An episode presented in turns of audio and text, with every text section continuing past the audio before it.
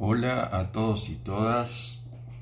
Bien, hoy voy a hablarles de una película que tiene varios títulos. Los voy a decir todos. No dejes de mirarme. Nunca apartes la mirada. Never Look Away en inglés y Werk ohne Autor en alemán.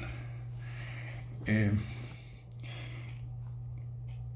la película, ustedes sabrán, sigue la vida personal y artística de un pintor, Kurt Barnett, arrancando desde su niñez en Dresde en 1937, en plena época nazi, a lo largo de casi tres décadas de historia alemana, o sea, hasta los años 60. Eh,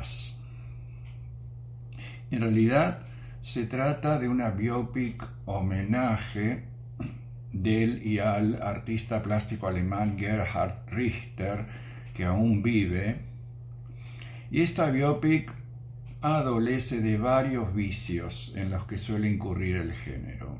O sea, la verdad no comparto eh, la opinión laudatoria que voy leyendo en varios sitios, aunque sí comparto la opinión generalizada de la crítica.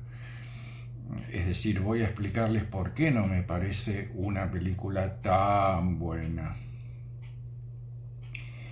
Eh, no casualmente, eh, la película de Florian Henkel von Donnersmarck empieza con una visita de Kurt, cuando era niño, con su tía Elizabeth, a la exposición de arte degenerado llamada Entartete Kunst en Dresde en 1937, donde el guía interpretado por Lars Eidinger, a quien hemos visto en Babylon Berlin, en Irma Web, enumera minuciosamente las características, entre comillas, degeneradas de esas obras catalogadas así por el nazismo. Más pronto que tarde, con esto quiero decir que no estoy haciendo ningún spoiler, la película aborda la cuestión de las criminales políticas eutanásicas del régimen nazi sobre los discapacitados y los enfermos mentales, centrándose en uno de los personajes principales de la película, el ginecólogo Karl Zewand, a cargo de Sebastian Koch, quien estuvo en la mirada de los otros, del mismo director, pasando luego a los tremendos bombardeos a Dresde por parte de los aliados, ciudad que finalmente quedaría dentro de lo que será Alemania Oriental. Por lo tanto, Kurt sigue formándose en lo que es Alemania Oriental, entonces von Donnersmarck nos mostrará la formación artística del joven Kurt según los preceptos del realismo socialista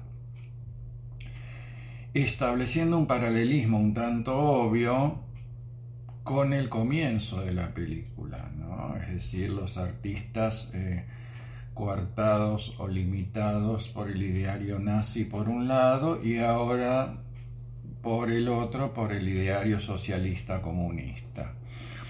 Al mismo tiempo se va desarrollando el romance de Kurt con otra Elizabeth a cargo de Paula Beer, la gran actriz de Undine, y constataremos que elementos del pasado nazi seguirán presentes en la vida del joven Kurt, a cargo de Tom Schilling. Siempre genera curiosidad ver cómo un director alemán aborda el nazismo o aborda el socialismo en Alemania del Este. Esto último ya lo había hecho von Donnersmarck en La vida de los otros. Pero no dejes de mirarme, que es una ambiciosa película de tres horas, adolece de ciertas fallas en las que suelen incurrir las biopics, en particular las de artistas.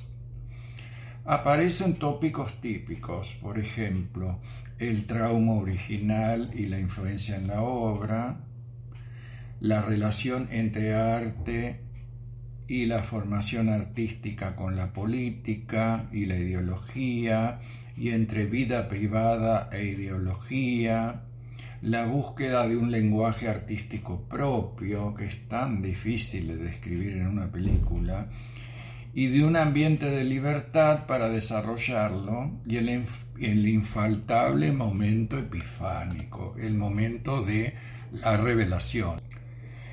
En este punto, el título original alemán Werk ohne Autor, que significa obra sin autor, es el que mejor funciona como síntesis de su ideario artístico.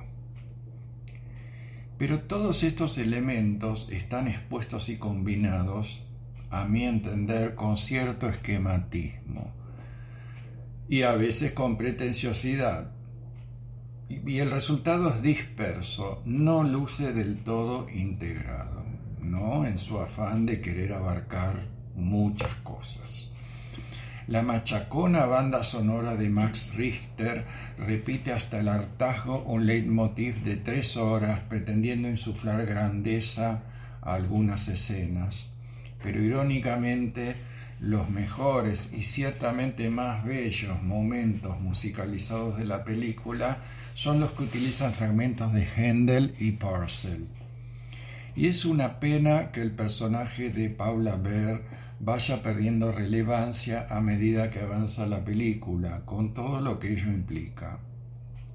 De todos modos, para finalizar, diré que siempre es útil que una película vuelva sobre las atrocidades del nazismo, en este caso sus políticas eutanásicas, y también sobre los caminos de la impunidad.